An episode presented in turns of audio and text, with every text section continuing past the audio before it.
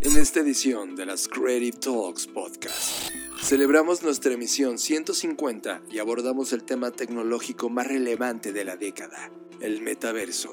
De es la muerte de tal cosa porque los metaversos ahora van a suplantar y, sustituir. Y eso es algo que en lo que yo nunca he estado de acuerdo. Cuando decían que el Internet iba a matar los medios tradicionales, cuando decían que la tele se iba a morir, nos hemos dado cuenta que no es que muera, sino que evoluciona. Es, es verdad, hay un punto de quiebre, un punto en el que nunca volvemos atrás. Y sí, en eso coincido, creo que ese punto es hoy, es ahora. Hay un punto de quiebre en el cual no vamos a volver atrás. Y no estoy hablando por el contexto pandémico, sino con esta tecnología del, o conjunto de tecnologías que habitan el metaverso. Pero también estoy segura que todas las cosas que hoy vemos, que creemos muertas, no es que vayan a morir de tajo, no van a desaparecer de un día para otro, sino que van a evolucionar con este metaverso. Para mí este tema es como una gran ola que viene a arrasar y no es que la ola de inmediato se lleve todo al mar, ¿no? Sino que le da esta como revolcada y hay cosas que regresan, pero cuando regresan ya no son las mismas que eran cuando se fueron. En primer lugar, el concepto mismo de metaverso nace bajo, ya dijimos que la ciencia ficción, y nace siendo o se gesta en la distopía. Por lo tanto, pareciera que está condenado a, llegar a esa distopía. Cuando este señor dice que están tratando de crear otra realidad que sea tan rico como el mundo real, yo pensé, claro, tu mundo, tu mundo es el rico, porque si sales allá afuera, si vas a los países en desarrollo, pues ese mundo no es tan rico. Entonces, si va a ser este mundo el reflejo del mundo real, pues evidentemente va a tener todas estas brechas. Va a ser tan infernal como lo es la vida real. Va a ser rico, y aquí es donde seguro John tienes todo, mucho que decir, va a ser rico para las personas que hoy están entendiendo, que hoy se están subiendo, que ya llevan 10, 20 años explorando, experimentando, en el caso de los desarrolladores de la tecnología y por el otro lado quienes ya han jugado, quienes tienen cuenta en Second Life, quienes están probando el blockchain, quienes eh, de primera instancia, quienes están ya conectados a toda esta tecnología, que están activos, que están entendiendo, que ya fracasaron por supuesto y que hoy entienden muy bien y que casi para ellos representa un salto orgánico. Pero para el resto de la población, para los que ni siquiera están conectados, para los que ni siquiera tienen idea de qué significa o que existe una palabra o un concepto llamado metaverso, para ellos esto lo único que va a provocar es que va a agudizar la pobreza y todas las deficiencias que hoy tiene nuestra realidad real. Y justo esta parte que mencionas de la interconexión, en donde no solo sea el mismo lenguaje, hablando de que no hay un solo lenguaje en este momento, no es como bien dices como Internet, que ya tiene un protocolo generalizado y homologado, no hay homólogo. Eso, falta esta, eh, este tema de homogeneidad en esto para que pueda intercomunicarse y entonces entonces sí poder estallar. En ese momento creo que cuando eso ocurra, entonces sí se podría llegar a, pues esta, esta como, como si una bomba estallara y se derramara, eh, porque entonces no solamente sería más accesible, sino más fácil de entender para las personas. Disfruten esta edición de las Creative Talks Podcast.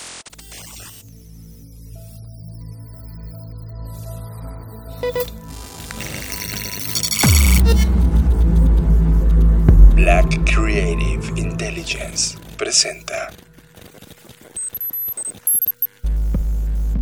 Escuchas. Escuchas. Escuchas un podcast de Dixo. Escuchas Creative Talks. Creative Talks. El podcast donde hablamos de creatividad, futuro, innovación, medios, disrupción y emprendimiento. Con Fernanda Rocha y John Black. Por Dixo. La productora de podcast más importante de habla hispana. Por Dixo. Hola, ¿qué tal? ¿Cómo estás? Bienvenido, bienvenida a este podcast llamado Creative Talks Podcast. El podcast donde hablamos, sí, de creatividad, de innovación, de negocios, de diseño y de futuros. Esta vez, como cada semana, me acompaña John Black. John, bienvenido, ¿cómo estás? Fernanda Rocha, ¿cómo estás? Muy bien de este lado y gracias por acompañarnos. Sí, tú que estás escuchando este podcast. Porque además, Fernanda Rocha, hoy cumplimos 150 ediciones de las Creative Talks Podcast. ¿Cómo te sientes?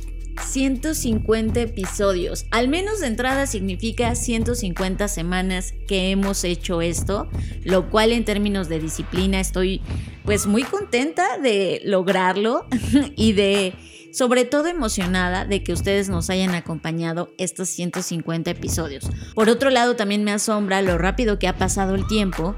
Y no solo eso, sino si contamos las semanas más las horas de preproducción, más las horas de postproducción, significa que hemos dejado un fragmento grande de nuestra vida en esto. Y no lo digo a manera de queja, sino a manera de asombro, de cómo cuando Mm, tienes una idea, la platicamos, ¿te acuerdas John esa vez que dijimos, y si hiciéramos un podcast y de repente voilà, y hoy estamos acá?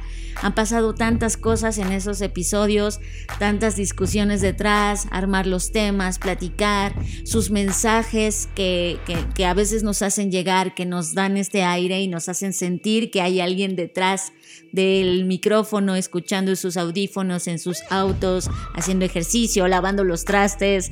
Y eh, todas estas historias, dudas, reclamos incluso que hemos recibido de su parte, pues no hacen otra cosa más que darnos esta inspiración para poder seguir con este proyecto que a nosotros nos hace muy felices, pero nos importa también que ustedes estén contentos con todo lo que han escuchado acá y se ha convertido como en parte de nuestro estilo de vida, Fer. Y estaba haciendo una eh, selección de cuántas horas en promedio hacemos en cada edición y pasamos entre 20 y 40 horas, dependiendo la complejidad del tema. Entonces, toma el punto medio, 30 horas. Ese es el 30, las 30 horas que por episodio estamos dedicando. Eh, hemos invertido 4.500 horas de nuestras vidas por dos, porque somos dos personas, más el tiempo de diseño que tiene Dan de crear el arte gráfico de cada cosa. Es increíble, pero también te puedo decir que esas 4.500 horas compartidas, porque ha sido una inversión compartida entre tú que estás escuchando y nosotros, es una ida y vuelta de ideas, conceptos, críticas, entendimiento preguntas que, están sucediendo en esta línea del tiempo y en la cual pues nos hemos acompañado mutuamente. Y en verdad te quiero agradecer y por supuesto Fer, gracias ah, por, por esto y toda la gente que ha estado con nosotros, las entrevistas, las productoras, Dixo, etcétera, todas las personas relacionadas a las Creative Talks Podcast. Tema de la semana. Este es el tema que nos robó totalmente la atención. Tema de la semana. Y qué mejor forma de celebrar el podcast que hablando de un tema que es un temazo. Es un temazo no solo porque es muy amplio, sino por todo lo que podría significar y todas las posibilidades y futuros plausibles que trae consigo.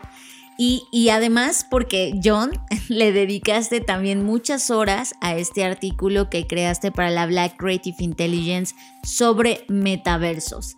Pero bueno, vamos a comenzar como dicen, por el principio. Para las personas que no estén familiarizadas con esto, que no lo hayan escuchado mencionar en otros episodios porque apenas llegaron o porque no han escuchado los otros episodios, bueno, vamos a comenzar definiendo qué es metaverso solo para sentar las bases de todo lo que vamos a platicar el día de hoy.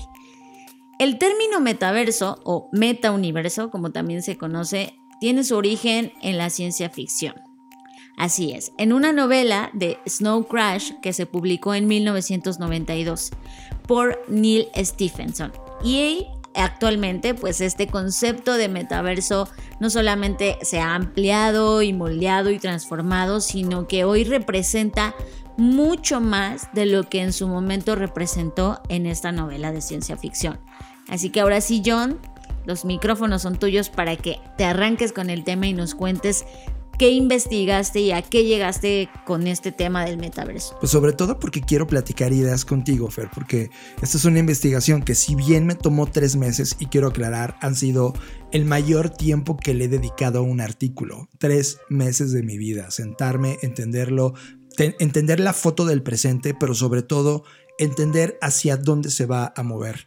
Y eso me conectó, esos tres meses de mi vida me conectaron a más de 20 años de mi vida. O sea, he estado metido desde el inicio del planteamiento intelectual de la sociedad red o desde cuando Marshall McLuhan a finales de los 50 del siglo pasado hablaba sobre el nacimiento de esta aldea global que finalmente se traduce en lo que se va a convertir los metaversos. Eh, en la Black CI, la Black Creative Intelligence, hemos estado escribiendo artículos distintos desde Human Digital Self, donde hablábamos de avatars, de la humanidad Centauro, tú mismo escribiste un artículo de esto, de las criptomonedas, de la revolución Bitcoin, de entendiendo al NFT, eh, la meme economy, el creator economy, la gig economy, el modelo de suscripción, el nuevo pensamiento de capitalismo para finalmente entender que todo esto está conectado en algo que está revolucionando al mundo y es la economía de plataforma, en donde adentro está la economía de metaverso. Quiero plantear las bases para que lo entiendan. Las primeras bases, los primeros proyectos que vi en mi vida fue Second Life. Muchos de ustedes no lo vieron, si se meten al artículo van a poder inclusive ver un concierto de YouTube, ojo, no YouTube, el, el, el proyecto de Google, sino YouTube, la banda irlandesa, hizo un concierto en un metaverso llamado Second Life por ahí de 2003, 2004. O sea, esto ya estaba ahí. El problema de Second Life es que no había la capacidad de cómputo necesario para soportar el metaverso como ellos lo habían pensado y todavía no había una, una, base masiva de personas. Eso es básicamente el problema más importante de cualquier tecnología. Cuando inicia no hay un grupo de personas masivo que lo entienda o lo use, pero con el tiempo, y ojo la fotografía del 2003 a hoy, casi pasaron 20 años de ese momentum cuando Second Life estuvo. ¿Qué aciertos tuvo Second Life? Uno, no era un videojuego, es decir, era un mundo en donde tú creabas un avatar o un digital self, llegabas a ese mundo y podías hacer lo que se te hinchara la gana. No había misiones, no había retas, no había batallas royales, simplemente era un mundo para duplicar un Second Life del mundo real. Y adentro de ese lugar llegaron marcas, llegaron artistas, llegaron personas, diseñadores, arquitectos, músicos, todo tipo de personas que empezaron a poblar esa tierra digital y crearon una economía que se llama Linden. Los Lindens son la moneda que había dentro de Second Life y por lo tanto tú podías transaccionar y ganar dinero. Hoy esa moneda sigue viva. De hecho, un Linden equivale hoy a 320 dólares norteamericanos. Esa es, la, equidad que hoy hay en esa moneda. Pongan en la mesa lo que estoy poniendo. Mundos virtuales, avatars, una moneda, un gobierno eh, abierto respecto a lo que podías hacer dentro de ese lugar y evidentemente empezaron a suceder cosas.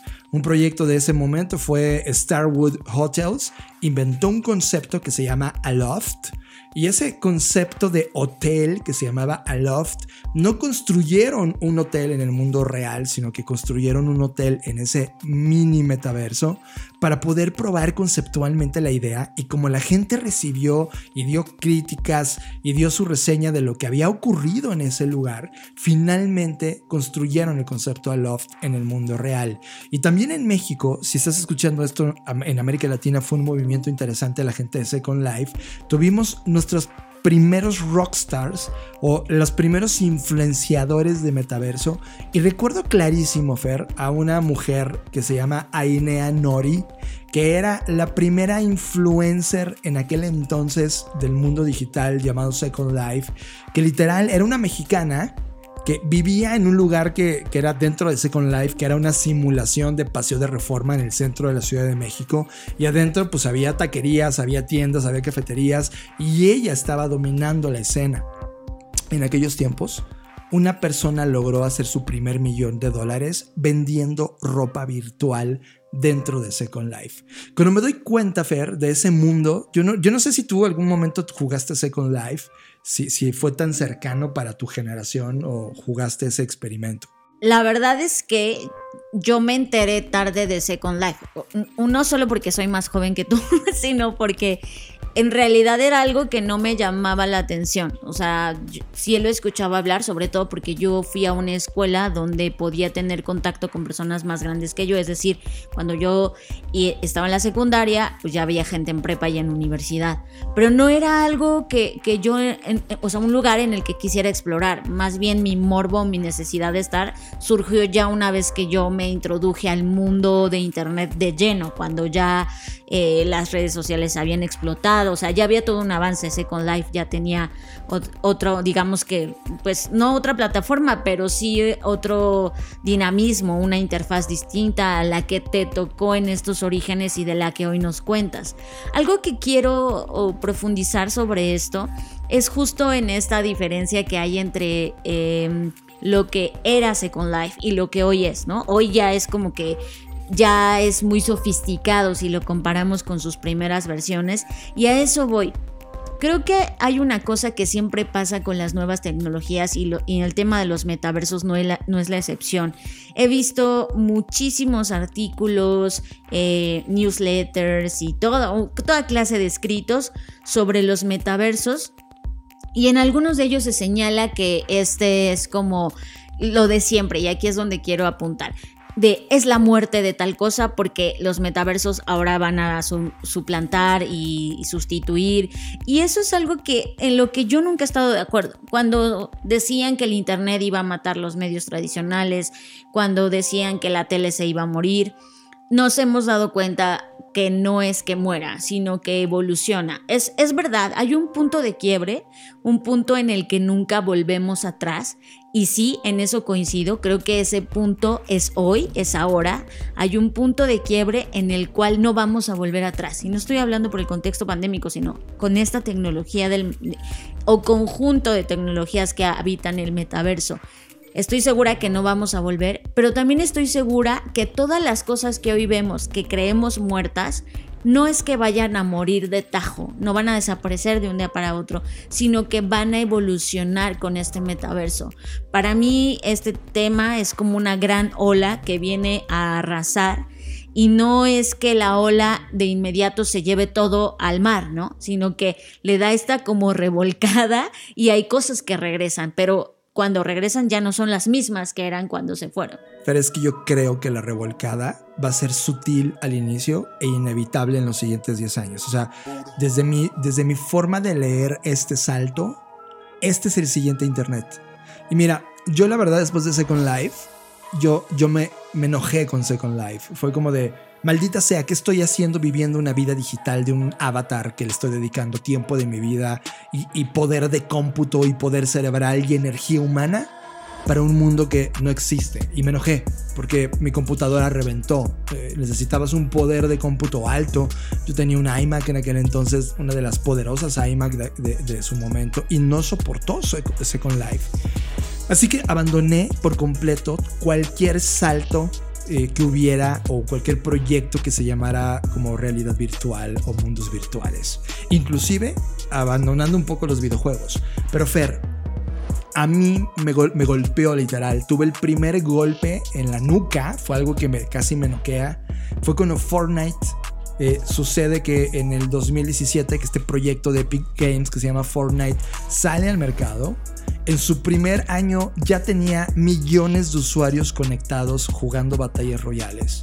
Y algo que a mí en verdad me dolió y lo sentí como una revolución fue ese momento cuando Epic Games, la compañía dueña de Fortnite, señala con el dedo a Apple diciéndole, oigan, sus políticas dentro de la eh, tienda que tienen de Apple para la gente que desarrolla apps son de las políticas más abusivas de la historia de la tecnología. A tal grado que lo que hizo Fortnite, y esto todo el mundo lo va a recordar, fue cuando lanzaron este, esta emulación burla de un spot que Apple lanzó eh, que se llamaba 1984 cuando Steve Jobs estaba lanzando la iMac o la Mac, ¿no? El concepto de Mac y de, Think Different, que es cuando llega y trata de, pelear con este corporativo llamado IBM. Eh, lo que hace Fortnite o Epic Games es recordarle a Apple, oigan, ustedes se están convirtiendo en eso que ustedes juraron luchar. Y lo que hizo Epic Games es que, mira, lo que sucede es que ustedes están quedando el 30% de todo el dinero que hacemos nosotros los desarrolladores dentro de su tienda. Y además están bloqueando específicamente tecnologías que no les interesa a ustedes promover. Ese, ese capítulo de la historia tecnológica, Fer, para mí fue determinante. Fue de, a ver, ¿qué está pasando en este lugar? Y lo que encontré fue un mundo brutal. Por ejemplo, en Apple se gastaron tan solo de la Navidad de 2020, año nuevo de 2021, 1.800 millones de dólares en artículos digitales y servicios digitales de sus apps. Es decir, esto es una economía brutal, es una economía gigantesca. Ya no es de una elite de personas que están probando con mundos digitales, ya es una masa de dinero que genera la gente que está metiéndose en estos contenidos. Y evidentemente ver la lucha de Apple contra alguien que la verdad era pequeño en el, sentido de los negocios de, ay, sí, ¿quién es Epic Games? Pues son los dueños de Fortnite y ya le hacen cara a Apple y de hecho le ganaron a Apple. Y le digo ganaron entre comillas porque todavía la discusión sigue, es una discusión intelectual.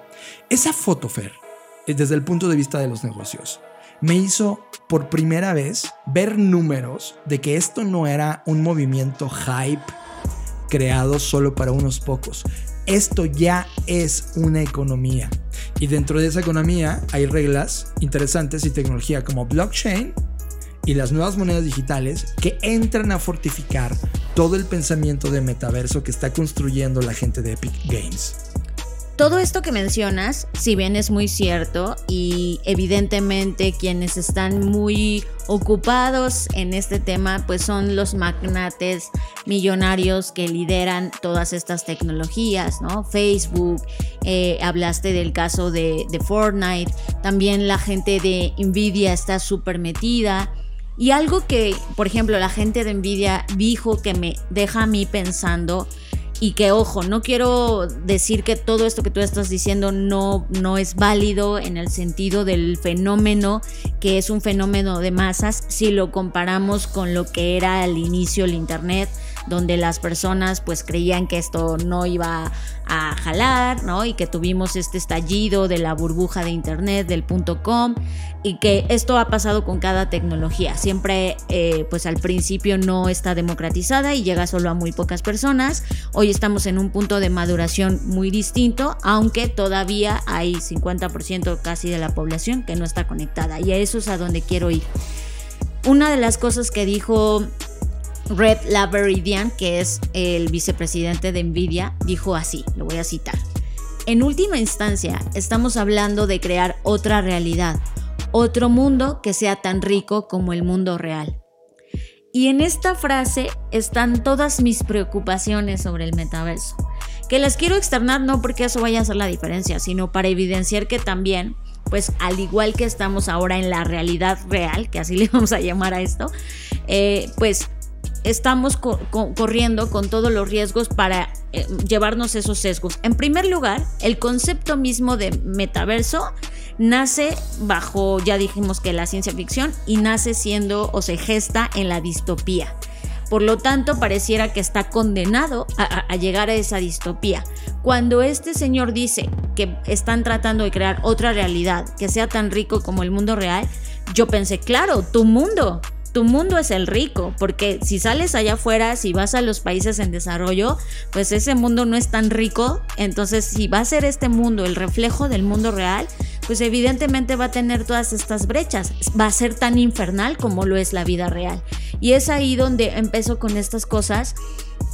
Eh, de, esta concesión que se me hace magnánima en realidad, o sea, esta, esta idea de decir tan rico como el mundo real es no, va a ser rico, y aquí es donde seguro John tienes todo, mucho que decir, va a ser rico para las personas que hoy están entendiendo, que hoy se están subiendo, que ya llevan 10, 20 años explorando, experimentando, en el caso de los desarrolladores de la tecnología, y por el otro lado, quienes ya han jugado, quienes tienen cuenta en Second Life, quienes están probando el blockchain, quienes, eh, de primera instancia, quienes están ya conectados a toda esta tecnología, que están activos, que están entendiendo, que ya fracasaron por supuesto, y que hoy entienden muy bien y que casi para ellos representa un salto orgánico.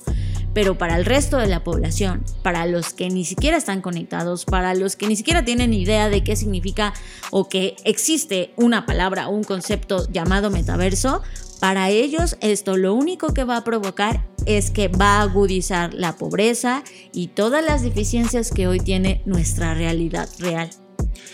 Yo coincido y te lo digo así brutalmente, 100% coincido y de quién es culpa, ¿no? Es la gran pregunta de nuestros tiempos, de la tecnología o de quién usa la tecnología o de quién ignoró la tecnología o quién la descarta y muere no entendiendo nada de tecnología.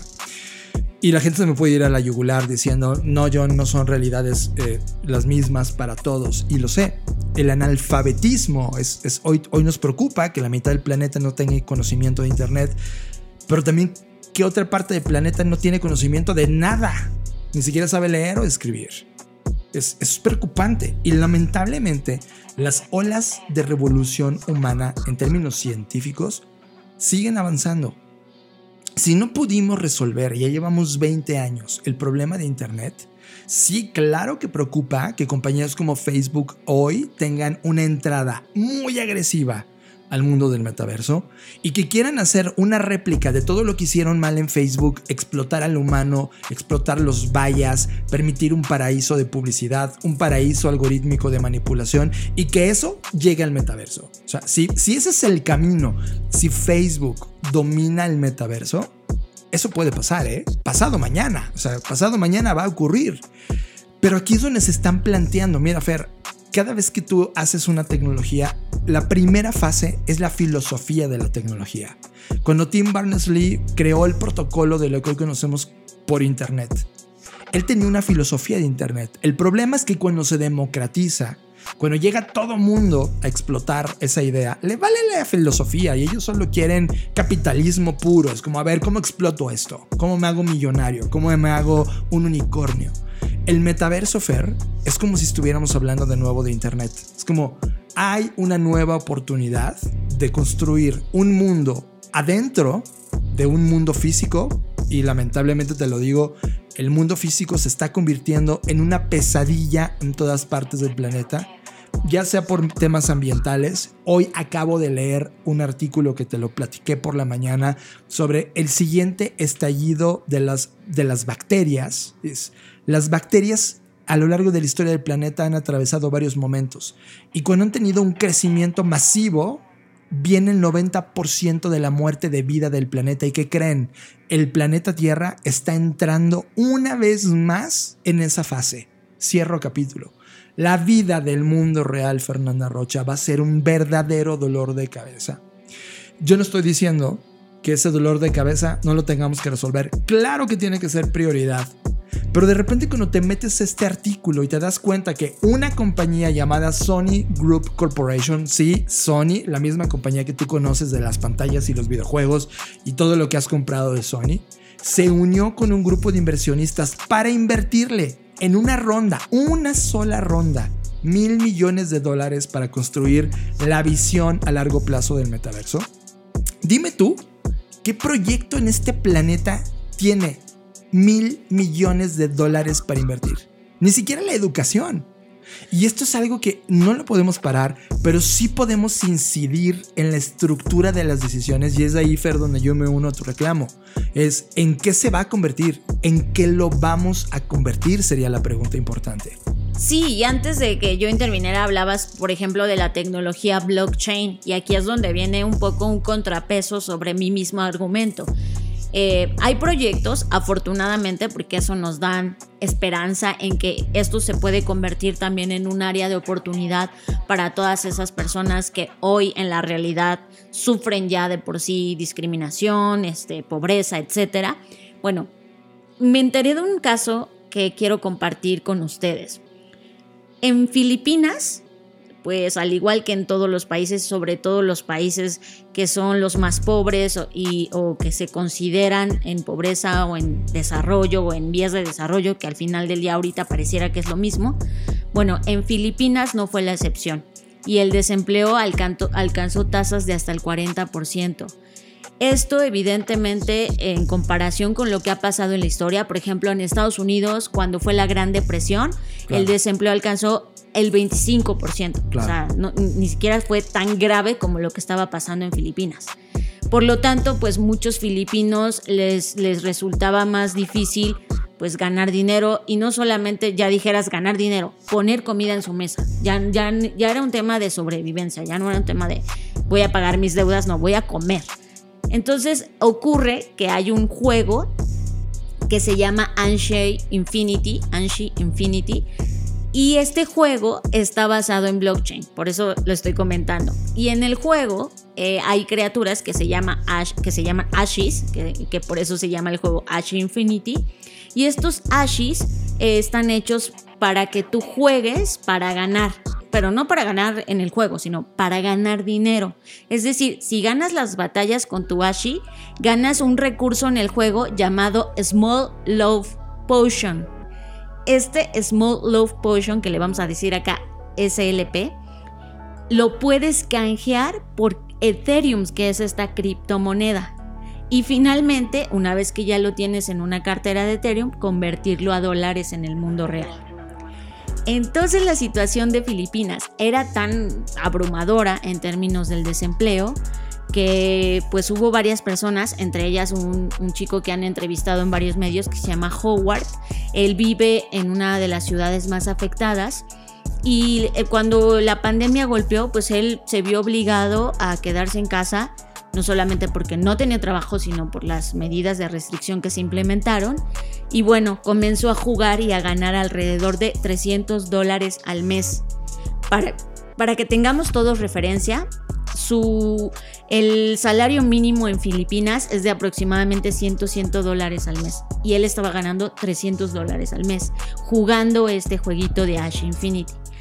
Lo, más interesante y lo que me da esperanza no es que la sociedad se vuelva ahí jugadora convulsiva, sino que fue tanto su éxito que comenzó a entrenar a otras personas en su localidad y enseñarles cómo jugar para que pudieran ganar dinero, a tal grado que hasta personas de arriba de 60 años comenzaron a entrarle al juego y empezaron todos a jugar y a ganar dinero para la comunidad, ya no era un tema individual, ya era en comunidad. Ahora, déjenme les cuento lo que sigue, ya con esto John te dejo que, que des tu opinión.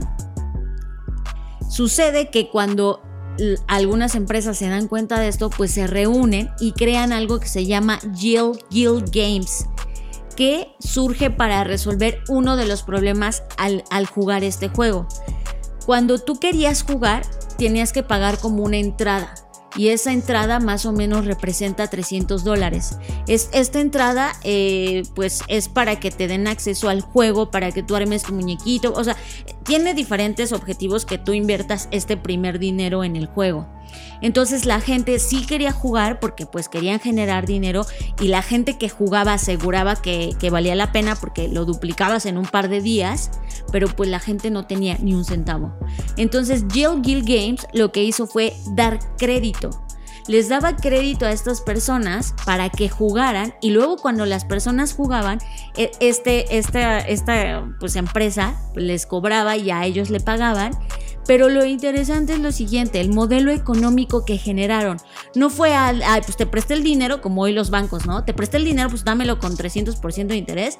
No, los jugadores se podían quedar con el 70% del dinero que ganaban en el juego. Los community managers, que eran personas que entrenaban a otras personas, así como este chico entrenó a otras personas en su comunidad, se quedan con el 20% y Jill Guild toma el 10%. Por lo tanto, se vuelve un nuevo modelo económico. Eso es lo que me entusiasma y a eso es a lo que voy con toda esta explicación que les estoy dando. Esto me entusiasma porque pone las bases o cimenta las bases de lo que se podría convertir el trabajo del futuro en términos del modelo económico. No de que la gente solo vaya a trabajar jugando videojuegos, sino del modelo de paga para poder acceder a estas tecnologías y sacarles provecho absolutamente emocionante el caso Fer y creo que coincido en dos cosas. Primero, el metaverso no es una sustitución del mundo real. Eso es lo, primero que hacer. Tenemos que apuntalar. Porque hoy la gente sí está sustituyendo sus vidas con las redes sociales. Entonces, eso no lo podemos replicar en el metaverso. El metaverso más bien es un tercer lugar. El concepto del tier place es algo que, por ejemplo, nos enseñó Starbucks cuando se convirtió en ese tercer lugar. Un lugar que no era tu casa, pero que tampoco era tu trabajo, pero te permitía sostener reuniones de emprendimiento. Lo que hizo Starbucks es que en verdad redefinió a toda una generación de emprendedores que no tenían un lugar donde ir y reclamaron ese tercer lugar. Hoy el metaverso es ese tercer lugar, una mezcla en donde tu vida real colapsa con tu mundo digital de economía metido en este tercer lugar que es el metaverso. Creo, Fer, y con esto cierro como lo que tú escribiste, hemos estado diciendo continuamente que estamos en un momento de transición, así como pasamos de feudalismo a capitalismo, hoy probablemente, y me atrevo a poner un nombre en escena, el metalismo de metaversos, ¿no? Es metalism. Y probablemente ese sea, sí, un nuevo orden económico.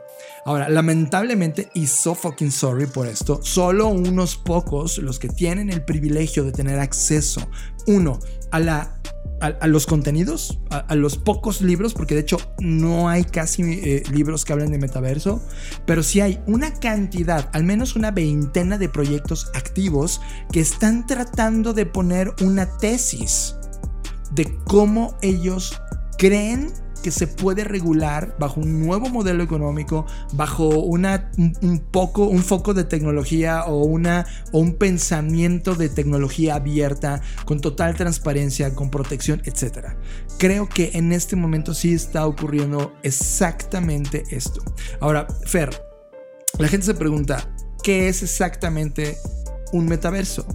Y como tú dijiste, todo mundo vas a poner, a, pues, googlea o googlea metaverso, te vas a, topar con la novela de Snow Crash que tú mencionaste, Fer, de 1992, pero también eh, el libro de Ready Player One que después se convierte en una película que, que la verdad nos deja clarísimo cómo es que esto va a ser. Y de hecho, vi a esa película y vi ese libro de Ready Player One, es que Facebook o Zuckerberg cuenta que dijo, es que esto va, y decidió comprar a la compañía Oculus para comenzar ellos con el experimento que ahora están tratando de entender de qué es un metaverso.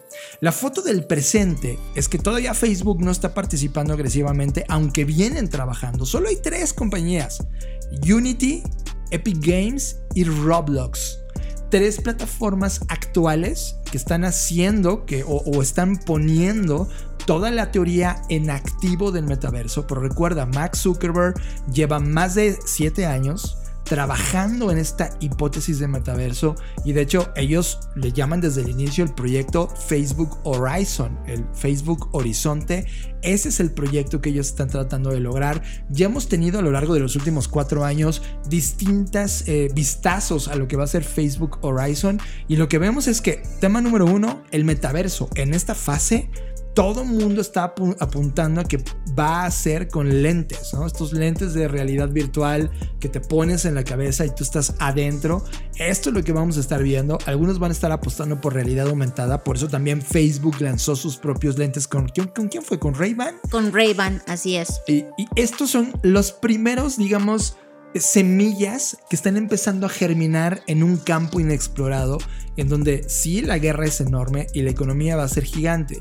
Yo eh, quisiera poner, Fer, tres características básicas para poder entender eh, una evolución correcta de los, de los metaversos. Tema número uno. La experiencia del metaverso debe ser compartida y constante. Déjame me explico. Tú cuando te metes a internet, Basta con poner una dirección de una página para que puedas navegarla. Y no importa si estás navegando otra después o navegaste una antes. Es decir, la experiencia es compartida. Hubo un protocolo con un lenguaje para todos que hizo que todos pudiéramos entrar a Google, a Amazon, a Facebook, a Instagram, a, a TikTok, lo que quieras. Es decir, todo se podía comunicar, todo se podía compartir y tenías una experiencia constante. Hoy la foto del presente es que todavía no existe esta experiencia constante. No hay un HTML desarrollado, hay que desarrollar un MTHL quizá de metaversos. Tema número 2. Una correcta integración del user experience con la interfase, el user interface, para tener una experiencia brutal porque, ah, aguas, o sea, esto no se navega con un mouse. Esto va a, permitir el desarrollo de nuevos gestos, por ejemplo, gestos con tus manos, que tengas ciertos movimientos en el espacio aéreo y con ese movimiento ocurran cosas dentro de la pantalla. ¿Sabes quién fue de los primeritos que lo hizo bien, Fer? ¿Te acuerdas de Nintendo cuando crearon este Mario? Que tenía un control que además podías cambiar la cámara porque ellos habían creado este mundo en 3D. Sí. E, esa es una interfase y este es un control pensado para esa experiencia y, y por ende el salto, la brutalidad de trabajo que va a tener la gente de diseño de UX UI va a ser brutal. Y la 3 debe tener un ecosistema tanto financiero como de funcionalidades simultáneas compartidas. Ejemplo, este caso que tú mencionaste de estos chicos que estaban ganando dinero en esa, dinero en esa plataforma, pues ¿qué crees? Mañana si se meten a Fortnite, o sea, el, el metaverso les tendría que permitir utilizar ese dinero en Fortnite o mañana meterte al metaverso de Facebook y que hubiera interoperabilidad de las monedas y servicios. De tal manera que imagina que yo diseño unos tenis que puedo usar en Fortnite, los vendo en Fortnite, pero también los vendo en el mundo de Facebook. Y los puedo usar. Esa interoperabilidad y funcionalidad simultánea todavía no ocurre y es una base importante para los metaversos. Sí, justo creo que esto que estás mencionando, más que ser una cosa descriptiva, sería más bien los tres pilares indispensables para que entonces esto sí termine de estallar. Porque hoy ocurre esto que estás comentando. O sea, hay, mm, digamos que si lo vemos como si esto fuera un universo, los planetas están aislados. Está el planeta de Fortnite, está el planeta de otras empresas que están intentando crear sus propios metaversos y hay esfuerzos muy chiquititos de marcas, eh, llámese por ejemplo Nike o marcas de autos, intentando meterse en estos eh, metaversos a través de otros proyectos de terceros que se han venido desarrollando los últimos años. Y justo esta parte que mencionas de la interconexión, en donde no solo sea el mismo lenguaje, hablando de que no hay un solo lenguaje en este momento, no es como bien dices como Internet, que ya tiene un protocolo generalizado y homologado, no hay homolo eso, falta esta eh, este tema de homogeneidad en esto para que pueda intercomunicarse y entonces sí poder estallar. En ese momento creo que cuando eso ocurra, entonces sí se podría llegar a, pues esta, esta como, como si una bomba estallara y se derramara, eh, porque entonces no solamente sería más accesible, sino más fácil de entender para las personas. Totalmente de acuerdo. Y ojo, hasta este punto del metaverso hemos estado hablando de tecnología. Pero creo que lo más importante es las personas. Y, creo que en las personas traducidas en una persona en metaverso, estamos hablando de los avatars o los digital self. Si quieren meterse al concepto de digital self, hicimos ya un artículo en la Black Creative Intelligence que pueden meterse a fondo qué significa un, un avatar o un digital self. ¿Sabes qué película se me viene en la cabeza? Muchas, este, no sé, en la de, ¿cómo se llama? A ver, dila, dila, porque ya Simón. Ah, ok. Ese Simón, para quien no ha visto la película, fue, si no me equivoco, un filme del 2002 donde sale uno de los grandes Al Pacino, uno de los grandes actores de la historia. Lo que marca el filme es un director de cine que le está yendo muy mal, es decir, las historias que está contando, pues la verdad, fueron buenas y ya dejó de ser un, director cool. Y se da cuenta que puede utilizar tecnología que crea avatars y por lo tanto crea un personaje avatarizado llamado Simón, que realmente lo que hace Al Pacino en, el papel de, director es que él actúa dentro de esta computadora, pero lo que ve la gente es a esta actriz creada de manera artificial. O sea, en pocas palabras, porque siento que quien no la ha visto va a decir, ¿qué, qué, qué? Es como si se pusiera un disfraz digital. Ajá, un avatar. Por eso quería poner ese tema. Pero ojo, la foto de esa película es el 2002, hace 20 años. Hoy, Fer, tú y yo, todos los que escuchen este podcast, necesitamos entender cuanto antes. O sea, es como de, ok, ¿quién eres tú? Es una pregunta filosófica importante, definirte a ti. Pues, ¿qué crees? Ahora traes un reto gigantesco igual de grande. ¿Quién vas a hacer en ese mundo de metaverso? Es decir, así como hay una definición de tu yo, ah, yo me llamo John Black y tengo tantos años y pienso tales cosas, ahora ese John Black, ¿cómo va a ser en ese mundo de metaverso? Y aquí quiero solo poner dos ejemplos. Uno de ellos lo hablamos en el podcast pasado. Eh, y bueno, tiene que ver con esta avatarización, pero justamente creo que lo más importante es la pregunta que hace John. Voy a poner otro ejemplo sobre una noticia que me encontré apenas hoy en la mañana sobre voces deepfake que estaban pensadas para que tú en el videojuego, no en el metaverso todavía, pero en un videojuego que al final del día un videojuego es un metaverso, pues pudieras cambiar tu tono de voz. Es decir, que si querías sonar fuerte, pues sonaras grave. Si querías sonar como divertido, sonaras más agudo. Podrías modular y tener un nuevo tono de voz. De hecho, la plataforma o esta tecnología o esta, no, no tecnología, más bien esta empresa se llama Modulate. Entonces, los cofundadores de Modulate comenzaron a hacer pruebas para ver si su tecnología funcionaba y citaron a chicos y chicas que son gamers para que pudieran probarlo y cómo se sentían jugando con esas voces. Pues en esa investigación resultó que más de 100 personas le preguntaron a estos creadores si la tecnología podría ayudarlos con la disforia que hay entre el desajuste de su voz y las identidades de género que representan. Y esto fue para mí como, claro, o sea, si hoy yo estoy transicionando o simplemente no me reconozco eh, con esta voz porque me gustaría o lo que mi género representa es tener una voz más, póngale ahí los adjetivos que ustedes quieran, pues con esto lo podría hacer. O sea, en, mi avatar sí podría tener la voz que quiero tener, eh, representar a la persona que quiero representar. Y es justo este tipo de tecnologías, como esta de Modulate, que me ponen a pensar en esta evolución que hoy tenemos y tanta discusión, discusión que ha habido alrededor de el género, alrededor del sexo, alrededor de la identidad sexual, alrededor de todas las cosas que nos definen y que al final del día determinan quiénes somos y quiénes queremos ser y cómo queremos ser representados. A mí, por ejemplo, cuando vi el ejemplo de la semana pasada que poníamos... de eh, alter ego. De alter ego, exactamente o sea, yo se los confesé, o sea, para mí esto sería una maravilla, porque a mí estar con las personas me causa mucho estrés y poderme eh, encubrir de cierto modo con estos avatares, pues a mí en lo particular me entusiasma muchísimo porque creo que, que me podría ayudar con este tema social que, que en el cual no soy tan buena. Y así como estoy yo, hay muchas personas que padecen del mismo mal que podríamos relacionarnos mejor. Y eso también me da un poco de esperanza. Y, Fer, esta, esta, esperanza es buena mientras los humanos están en control creativo, que esa es el, la razón por la cual creamos este podcast llamado Creative Talks. No les dice nada, es porque estábamos pensando que la herramienta creativa humana, la capacidad de crear y resolver, iba a ser la habilidad más importante de esta década. Y lo está haciendo. Pero en paralelo, cuidado, watch out, la inteligencia artificial también puede crear estas entidades. Ya lo hace con los videojuegos. De hecho, estos Idorus, que como concepto hemos hablado en varias ocasiones en este podcast, pues ahora están encontrando el mercado natural para que tú, dentro de un mundo de metaverso, no sepas si estás hablando con un humano o con una entidad artificial con inteligencia artificial. Y eso puede cambiar. Esa es una nueva industria de la influencia, Fer.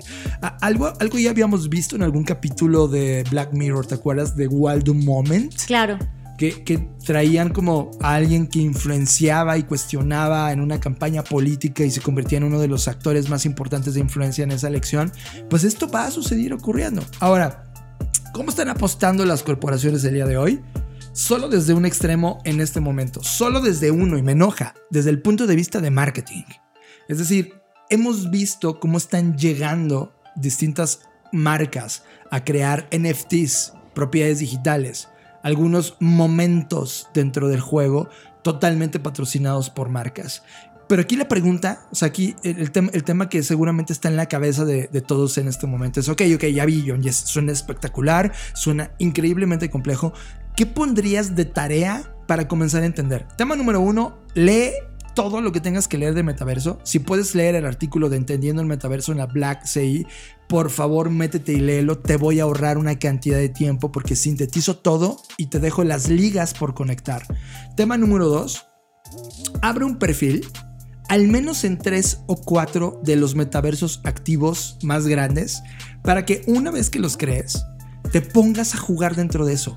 Entiéndalo, sé un observador, experimentalo, vívelo, ódialo, detecta los errores. ¿Qué le hace falta? Todas esas preguntas, los errores, qué hace falta, cómo lo hace mejor, esas son las preguntas que van a enriquecer al metaverso y te van a dar trabajo creativo como nueva industria para poder entrar en ese lugar. Porque está siendo creada en este momento, está siendo concebida en este momento. Una vez que tengas estas preguntas, entonces acércate al mundo de la innovación para convertirlas en realidad. Y no necesariamente tiene que ver únicamente con tecnología, sino todo lo demás en donde la tecnología te ayuda a hacerlo parte.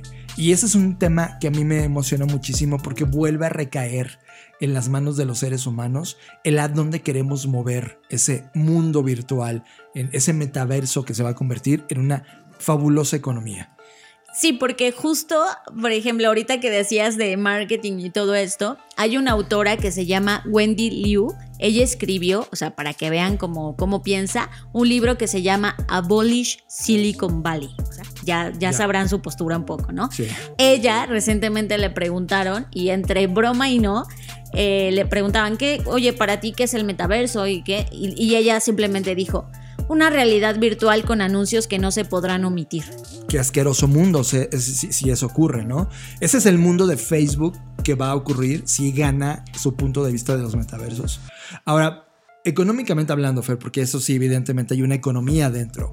Es una economía de creador. Eso es lo primero que tienes que aprender. Que no sabes una economía de creador, vuelve a leer en la Black Sea el artículo sobre economía de creador o googlealo. Tú atraviesa tu propio momento de experimentación de contenidos y, y, ve lo importante y lo relevante que son los creadores. Y no me refiero solamente a los artistas visuales o sonoros, sino cualquier tipo de creador. En síntesis, Fer, hice un punto de vista de qué, va a pasar con la economía y por ejemplo, va a haber una oportunidad muy grande de experiencias sociales. El metaverso nos va a, permitir esta capacidad de conectar socialmente en otro nivel. Dos, va a haber mucho comercio inmersivo. En serio, desde venta de ropa digital, que ya está ocurriendo, como, como si fueran artículos NFTs eh, pues, pues metidos en un comercio dentro del metaverso. Tres, bienes raíces. Y es como, ¿qué, John? Sí, Estamos viendo proyectos como el de R2, la Tierra 2, que se está vendiendo una réplica exacta de la Tierra dentro del metaverso. Y así como compras un terreno en el mundo real, ahora puedes comprar un terreno en este metaverso que creo que es ahí también una línea que el metaverso tendría que cuidar, yo. Entiendo y no quiero que me malinterpreten. A mí me encanta comprar cosas, yo no estoy diciendo que comprar sea malo, solo que este, este vicio que hoy tenemos en el mundo real de comprar cosas inútiles, podríamos exportarlo a este nuevo metaverso. Y, y hay algo que yo quiero poner en la mesa Debemos tener mucho cuidado con permitir que la lógica del mercado colonice todas las facetas de nuestra experiencia en el metaverso. o sea, que llegue un punto en el que todo lo tengas que comprar, ¿sabes? Como entiendo que hoy está todos estos proyectos de Air2 y varios que existen, pues lo que están haciendo es justo probar estas hipótesis y darse cuenta de los errores de las... Pero mi preocupación es esta, que de repente todo sea bajo la lógica del mercado y que, o sea, y que pues, si no tienes dinero no puedas disfrutar de la experiencia, ¿me entiendes? Entiendo, o sea, yo, eh, recuerda, estoy enumerando las posibilidades de cómo se está viendo eh, el cómo hacer dinero dentro del Lo sé, lo sé, pero yo Ojo, eh, por ejemplo, voy a poner un proyecto que se me ocurrió ahora mismo. Imagínate que tú y yo nos ponemos de acuerdo con varias personas, compramos el mismo terreno donde está la Torre Eiffel en Francia, solo que ahora dentro de la Torre Eiffel la construimos una vez que compramos en Air 2, construimos de nuevo la Torre Eiffel y hacemos que cada 15 días haya un concierto que le rentamos a todos los músicos del mundo dentro de la Torre Eiffel. Entonces, a eso va. Es como a dónde se va a convertir los bienes raíces. También hay proyectos, por ejemplo, del mundo real. Imagínate una inmobiliaria que quiere construir 2.000 casas en un lugar específico. Pues no invierte dinero para construirlos físicamente, primero invierte dinero en construirlos dentro del metaverso, lo cual sale en una fracción de lo del mundo real, para que tú puedas ir a visitar, ver, conocer el espacio, vivir en el espacio si quieres un mes, ¿no? Y decir, sí, me encantó, lo voy a comprar en la vida real. A eso voy, en esa interacción. Recuerda lo que te dije, no es la sustitución, sino cómo se convierte en el tercer lugar. Cuarta categoría, viajes y turismo. Y aquí voy a decir algo muy feo, Fer. Imagínate que en los siguientes 20 años perdemos ciudades por culpa de este problema ambiental. Ya está pasando. Están incendiándose bosques. Inundándose por otro lado. Ajá, eh, quedando bajo el agua. Explotando los volcanes. En verdad, asimílalo. Vas a ver ciudades caer y arder. Vamos a ver a millones de seres humanos desplazados ambientalmente. Ciudades que hoy amas ya no van a existir. Y la única manera de regresar como turismo a esos lugares va a ser a través de estos metaversos. Quinta categoría, arquitectura, ingeniería y diseño. Sí, toda la gente que se dedique al diseño, ya sea de ropa, diseño gráfico, diseño de avatars, o aquellos que están en la arquitectura, que construyen casas en el mundo real, pero también entienden cómo se construyen casas, edificios, estadios dentro del metaverso, también van a tener yo aquí tengo una idea y apenas pensaba en ella, por eso no te la había compartido yo. Creo que una de las cosas que va a ser muy importante en el metaverso es la curación de un montón de cosas. Por ejemplo, ahorita que tú hablabas del proyecto de las casas virtuales. Creo que este, esta fase de atravesar, que tú pruebes y que conozcas cuáles son los proyectos y que te enroles en todos los wallets que hoy hay de blockchain, o sea, que hagas todo ese proceso, la gente creo que sí va a estar dispuesta a pagar porque tú le traigas ya como la curación de, mira, están estos tres proyectos arquitectónicos, estos son los tres mejores, estos son los en los que deberías invertir. Creo que la curación dentro de estos mundos va a ser muy importante. Absolutamente de acuerdo, va a ser como un asesor financiero, solo que es un asesor de metaverso, ¿no? Ajá, algo así. También el mundo de la automotriz va a estar haciendo estos mismos ejercicios. Ya veo coches concepto poblando las ciudades metaverso antes de que salgan en el mundo real, imagínate. Y creo que de las, más, las que más me emocionan es el aprendizaje y la educación, Fer. Eh, se me viene mucho a la mente siempre cuando pienso en VR o en mundos virtuales, ese capítulo de Los Simpson donde Lisa Simpson tiene unos VR y va a un momento histórico de su clase de historia y vive ese momento dentro del mundo virtual, creo que tú y yo vamos a empezar a ver estas experiencias educativas dentro de estos metaversos, recreando momentos específicos de la humanidad o viendo dentro de ese metaverso conceptos que no era posible antes solamente leyéndolos, pero que ahora lo puedes entender porque estás ahí. Y eso me parece eh, muy revolucionario.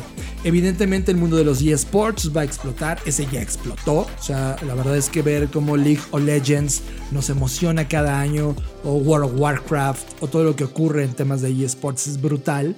Eh, también viene la música en vivo, teatro inmersivo en vivo, internet de todo, ya no solo internet de las cosas, sino el internet of everything va a ser otro de los conceptos importantes que le van a dar vida a esto. Y Fer, en verdad te lo, te lo digo, eh, no solo a ti, sino tú que estás escuchando esto. Cuando me dicen, oye, ¿en qué moneda hay que invertir? ¿En Bitcoin, Ethereum? Es como bullshit. Es como, no inviertas en esas monedas. Invierte tu tiempo en el entendimiento de esas monedas. Así como te dije de que abras un perfil en cada metaverso para que lo entiendas, métele 100 pesos a cada pinche moneda. Así, métela y no con el concepto de hacerte eh, rico, no te lo gastes, sino analiza cómo se comporta. ¿Qué pasos vimos para llegar a, ese, a esa compra? ¿Qué significa comprar o transaccionar con ellas? Y este conocimiento que tienes hoy te va a servir en 20 años. No va a haber una moneda más importante en la cual tengas que invertir que es tu nombre en el mundo real y en el nombre que tienes en el metaverso. Ambas van a generar un halo de reputación y valor. Capitaliza ese conocimiento y valor o llena y resuelve los problemas que detectes dentro de ese metaverso para darle valor a tu actividad personal, profesional, artística e inspiración de los siguientes 10 o 20 años. Eso de lo que te estoy hablando ahora y no quiero sonar como, ah, todos crean en Jesucristo. No, es en verdad, estudialo. Esto se va a convertir en un, en, un paradigma totalmente nuevo que va a redefinir a nuestra sociedad en los siguientes 10, 15 y 20 años. Es, brutal el concepto de metaverso. John, tocaste un tema muy importante, que no estamos promoviendo que forzosamente hagan una cosa u otra. Esto para mí lo que me da esperanza es que representa un borrón y cuenta nueva en el sentido de, ya sé, no se va a borrar todo lo malo y las cosas que hemos hecho, pero sí representa como un lienzo en blanco, una nueva oportunidad, donde ya hay personas que están escribiendo cosas, donde por supuesto hay personas con mucho poder escribiendo cosas, pero donde hoy tú que te estás enterando también tienes la oportunidad de escribir cosas en ese nuevo mundo. Y creo que también debemos tomar responsabilidad en este tipo de cosas. Es decir, cuando se creó Internet, pues igual podríamos excusarnos en decir, ah, pues yo todavía ni nacía, yo todavía ni estaba, no me tocó, yo cuando llegué la fiesta ya estaba. Pero hoy creo que esta fiesta está empezando y puede, podemos sumarnos. Y, y si hay cosas que nos molestan, en este caso a mí ya me escucharon quejarme de algunas cosas, pues entonces pensar qué cosas podríamos hacer para contrarrestar eso, para democratizarlo, para hacer que esto beneficie a las personas, para hacer llegarlo a cada vez más personas. Creo que hoy nos toca a nosotros, John. Y esto es lo que a mí me entusiasma realmente de los metaversos, el decir, ok, vale, voy a probar, como tú dices, voy a abrir mis cuentas, voy a invertir. Si no tengo 100 pesos, bueno, 5 pesos, 10 pesos en cada una de estas cosas, entender de qué se trata, entender cómo es que están convergiendo tecnologías como el blockchain, los NFTs eh, y, todo lo que hemos hablado de realidad virtual, realidad aumentada, estas nuevas economías, cómo se están monetizando, cómo puedo transaccionar, si eso lo puedo cambiar a mi moneda local o no, que si está permitido, porque aquí también están entrando otros temas que nos competen en el mundo físico, que igual y tú hoy te sientes incapacitado o con, no con la posibilidad de hacerlo, pero de repente encuentras una arista dentro de estos metaversos que te puede llevar a explorar cosas que quizás no habías imaginado o que no habías explorado o que simplemente no estaban ahí antes y que hoy es una nueva oportunidad. Eso es lo que a mí me entusiasma, porque lo que hoy estoy viendo del metaverso es que depende de quién lo vea, cómo se define en un reporte que hizo eh, Wonderman Thompson, que también habla sobre metaversos, entrevistaron a 15 especialistas o expertos y expertos sobre, a ver, para ti qué es metaverso. Y cada una de estas personas dijo cosas totalmente distintas. Hay quienes se enfocaron en el tema de espacios virtuales, hay quienes se, se enfocaron en una capa más de la vida diaria, hay quienes dijeron, no, esto es un gemelo o una simulación y emulación del mundo físico. Es decir, dependiendo a quién hoy le preguntes, es la descripción o la definición que te va a dar. ¿Por qué? Porque esto está todavía muy amorfo y nos toca a todos darle forma y darle una nueva eh, evolución a todos los aprendizajes que ya tuvimos del Internet, que ya tuvimos quienes tuvimos la oportunidad de estar conectados ya durante más de 10 años. Creo que es ahora donde tenemos que poner en práctica todas esas cosas que ya aprendimos que hicimos mal. Coincido totalmente contigo. Quiero leer algo que yo mismo escribí, estoy autorreferenciándome y cito. Estamos en el arranque de la década y por ahora, sí, es que es el arranque de la década, esto estamos grabándolo en 2021. El metaverso es una frontera utópica donde las normas sociales, políticas, económicas, culturales y los sistemas de valores pueden volverse a reescribir, replantear, probar nuevos, ejecutar, fallar, aprender, evolucionar. Pero también, Fer, es, y tú lo mencionaste, todos nuestros miedos potenciales en un solo lugar. Un mundo tecnológico que podría enfrentar un escenario distópico, en donde la sociedad no pudo entender lo que era y no pudo eliminar su adicción al mundo digital, una suerte de fracaso colectivo que algorítmicamente conquista o conquistaría nuestros sueños, anhelos, objetivos y nos presentaría un mundo que consideraríamos mejor en el mundo virtual, pero que en realidad no es el mundo real. La gran pregunta ahora es, ¿cómo vamos a llenar esa metaversalidad? ¿Qué vamos a hacer en esa metaversalidad? ¿Cómo vas a actuar tú como consumidor o creador? Porque la oportunidad es de los creadores en este momento. ¿Qué tipo de servicios, qué contenidos, qué mundos vamos a crear? ¿Qué personajes, qué historias? ¿Cómo vamos a jugar en esta mezcla entre realidad, artificialidad, virtualidad? Todo ello sin descuidar lo que nos hace humanos. Esa, querido humano, es la oportunidad más grande de estas dos décadas que vamos a vivir. La exploración espacial ha encontrado un nuevo momento de oro. ¿Cuál es el futuro de esta industria? Te presentamos nuestro nuevo reporte de tendencias Black Trends Exploración Espacial. Descarga exclusiva para suscriptores de la Black Creative Intelligence. Búscala en blackci.rocks. Presentada por Blackbot. What If? Cada 15 días, Luis Armando Jiménez Bravo e Imelda Schaeffer conectan los puntos más complejos de la economía, negocios, emprendimiento, planeación financiera y administración en Conectando Puntos Podcast. Bienvenidos a Conectando Puntos, el podcast en el que hablamos de economía, psicología, finanzas, sociología y básicamente cualquier área del conocimiento que nos ayude a tratar de entender este pequeño y loco mundo que llamamos sociedad. Conectando Puntos, un podcast de Black Creative Intelligence presentado por CESC Consultores. Conectando Puntos, disponible en todas las plataformas donde escuchas podcast. Estás conectado a Creative Talks Podcast. Fer, y con esto llegamos al fin de las Creative Talks Podcast. Te dije, te lo dije bien clarito que no nos iba a dar tiempo, pero creo que sí abarcamos los puntos principales para quienes necesiten más información, se quieran clavar más. Bueno, pues ahí está el artículo en la Black Creative Intelligence y quiero aquí hacerles un recordatorio. Para poder leer estos artículos, por supuesto que tienes que suscribirte porque esto es bajo un modelo de suscripción, pero les quiero decir algo. Eh, hay diferentes eh, formas, mensual o anual. La mensual son 99 pesos mensuales, la anual 999. Pero de verdad se los digo, estos 99 pesos no solo es vamos a leer los artículos y ya.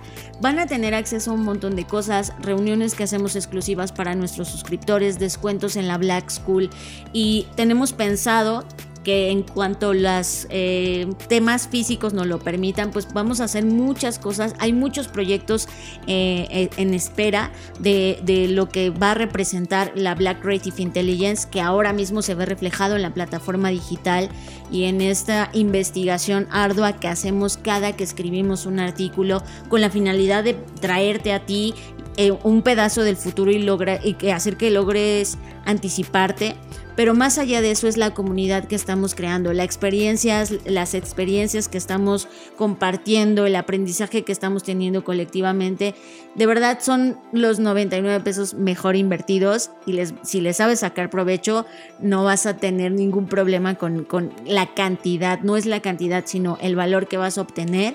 Así que yo les invito a que se suscriban porque hay muchas cosas que están pasando y no se están enterando porque son de la Black Creative Intelligence. Totalmente, como tú lo dices, Fer, hay muchas cosas ocurriendo, nos reunimos mensualmente, tenemos descargas de documentos de tendencias eh, exclusivos, contenido exclusivo todo el tiempo, etcétera. O sea, en verdad, esos 99 pesos son irrisorios frente a la cantidad de inteligencia de contenido que está dentro de la BCI.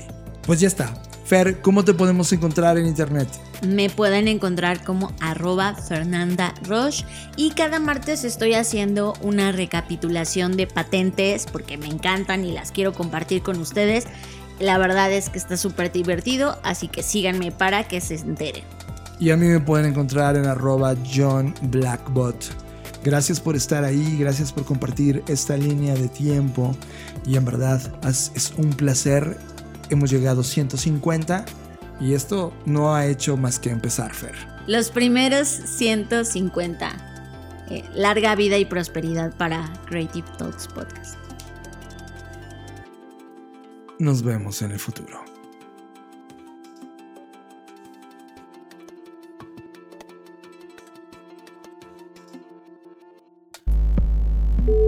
Dixo presentó. Dixo presentó. Creative Talks el podcast en donde hablamos de creatividad, innovación, medios, disrupción y emprendimiento. Con Fernanda Rocha y John Black. Por Dixo, la productora de podcast más importante de habla hispana. Nos escuchamos en el futuro.